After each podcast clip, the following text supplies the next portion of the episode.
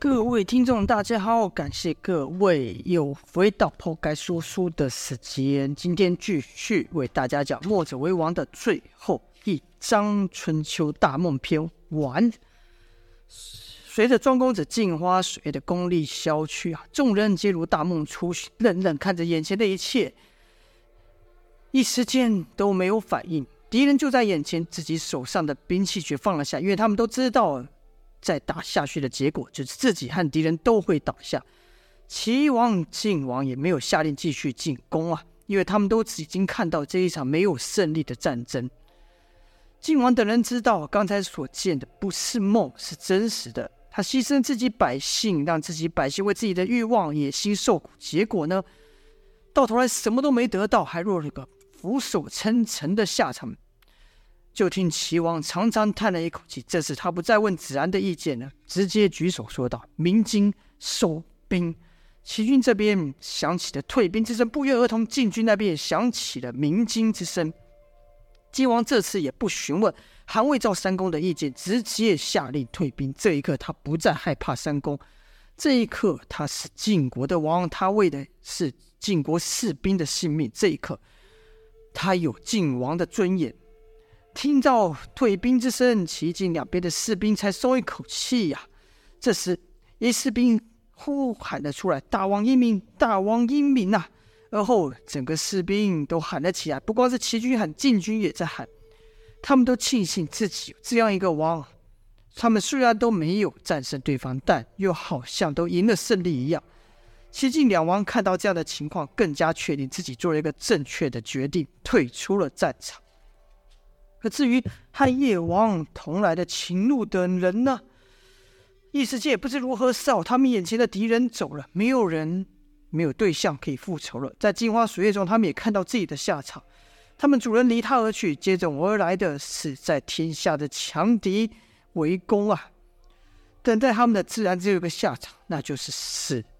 秦鹿也看到了自己的下场，他受到儒门的围攻，尽管他杀出一条血路，但之后又是九黎的高手，他战到了最后，直到战死。秦鹿不愿意接受这样的结果，他来到庄公子面前，他和童飞一样知道赢的存在。秦鹿对庄公子说：“叶黄呢？把我们的主人叶黄还给我。”庄公子摇摇头说：“叶黄是从痛苦中诞诞生的，现在不需要他，他自然就离开了。”齐禄不相信，说道：“不，他还在，你让他出来。”齐禄甚至提起了刀，想对庄公子下手。此时，就看银走上了前，抱住了齐禄。齐禄受宠若惊，赶忙蹲下来说道：“主人，你……”银说道：“没事了，没事了，不用再害怕了。”齐禄看着银，银的眼神是如此清澈，如此无瑕，怎么舍得让银再变成那充满仇恨的夜皇呢？银只是抱着银，不断的说：“没事了，没事了，没有人会再欺负你了。”齐禄不知怎么的，眼泪突然流了下来。他也是个有血有肉的人呐、不然不要不是如此，他不会为了那个男人，那个唯一不取笑他、不欺负他的男人而跳爱。齐禄在银的怀中哭得像小孩子一样，银也哭了起来。夜华那些追随者不知怎么的，也都哭了起来。这眼泪代表他们受到委屈和不公啊！过了好久，银才说：“你们答应我，都要平平安安的活下去。”秦鹿说：“我们能吗？天下之大，哪里还有我们容身之处呢？”这时有人说道：“我答应过爹，会带你们去一个安全的地方。”说话的是童风。这时银牵起了秦鹿的手，就说：“我就说吧，一定可以的。”好了，却说。秦路这边如何善后暂且不提，赵天烈和梁元英也赶过来和随风子叙旧。时隔多年，师徒再度相见，不免有许多话想说。尤其是梁元英，随风子对他来说就像是亲人一样。几人闲话家常一番后，随风子对赵天烈说：“不错啊，不错，你真的做到你当初的承诺了。”赵天烈则说：“要没有前辈你，我是不可能走到今天这一步的。”随风子笑了笑说：“我只是把你引进门而已，比起我，他出的力才多呢。”这个指的自然是梁月英呐。几人又说笑了一番，应该说话将长一番后，随风子说道：“好了好了，说点正事吧，我有一事要拜托你们了。”赵天烈说：“前辈，你我之间还说什么拜托不带拜托？尽管吩咐就是，就算是要天内上刀山下火海，我也不会皱皱眉。随风子说：“没这么复杂，我只要你们帮帮那小子。”说着，随风子看向童风，赵天烈说：“他是冯前辈的徒弟，那也就是我们的师弟了，都是自己人，那有什么问题？”随风子点了点头，跟着就将童风要做的事情说了出来。赵天烈现在功力已经恢复，就没有再记着叶皇对他做的事，而且他知道随风子所说的话不假。要是让秦鹿等人都留在中途，不知道多少人会找他们麻烦。更何况是随风子开口，赵天烈自然是答应了。而后赵天烈还两愿意想邀随风子到九黎上看看，但随风子不愿意啊。事情解决了，他现在只想回去他的冰火岛。两人知道随风子他的性子，师徒就再次别过了。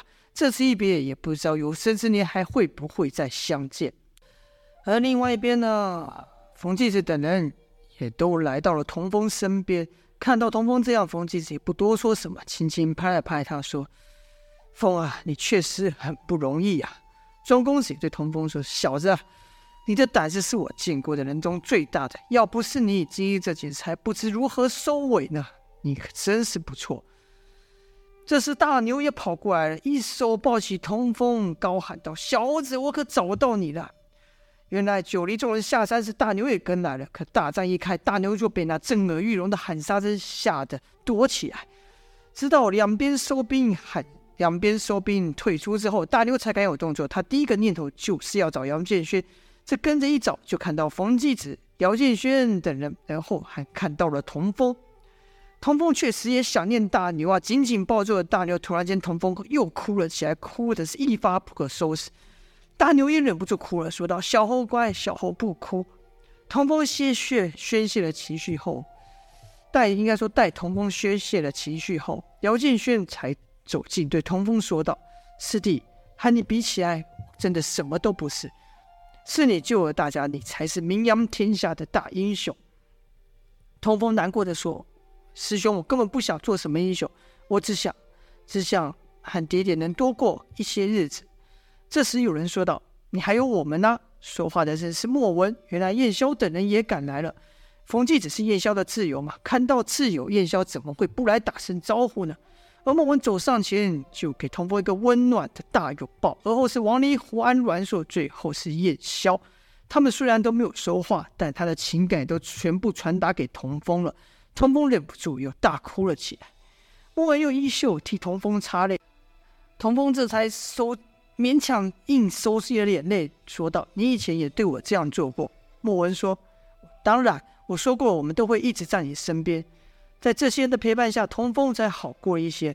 而后，冯姬子与燕霄一番闲聊，又对童风、姚建勋两人嘱咐一番后，就带着大牛回到他的无极洞了。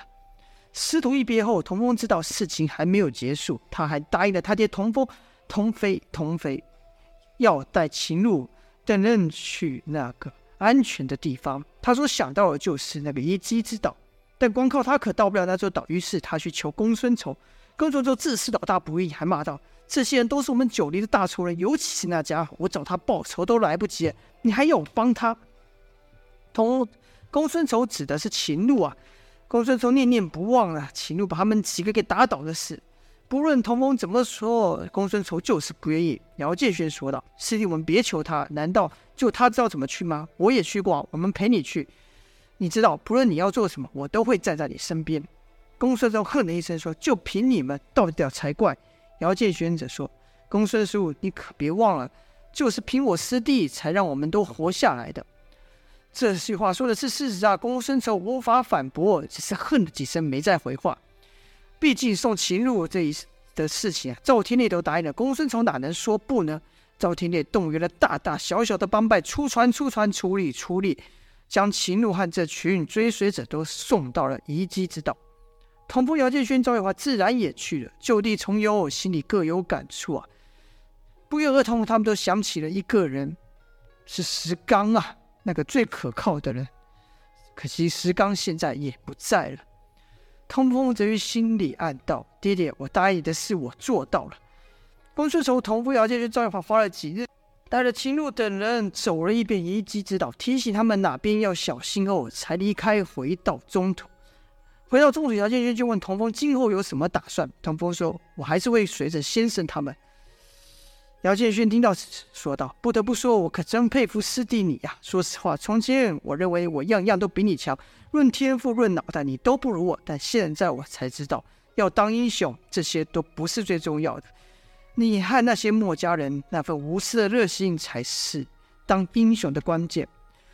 师弟，在我心中，你是真正的大英雄。”童风说：“师兄，我我。”童风难得听到姚建勋如此真诚的说话，一时间还不知道回什么。这时赵月华插口说道：“你这么佩服他，你就跟他去呀、啊！你不是很爱多管闲事，充当英雄吗？”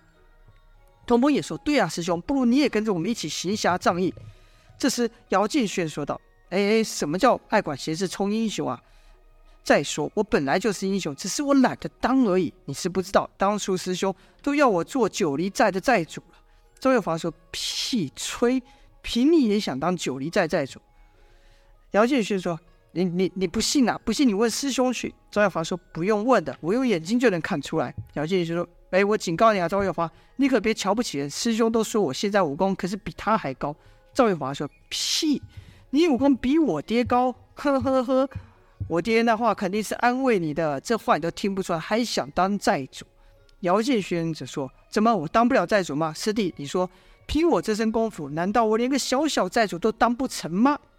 童风看着姚建轩、赵华两人斗嘴，仿佛一切又回到了从前，只是微笑不语呀、好了，这就是墨者为王的最后一章全书完。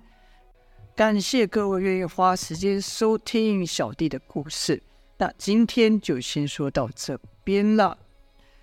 下播，谢谢各位的收听。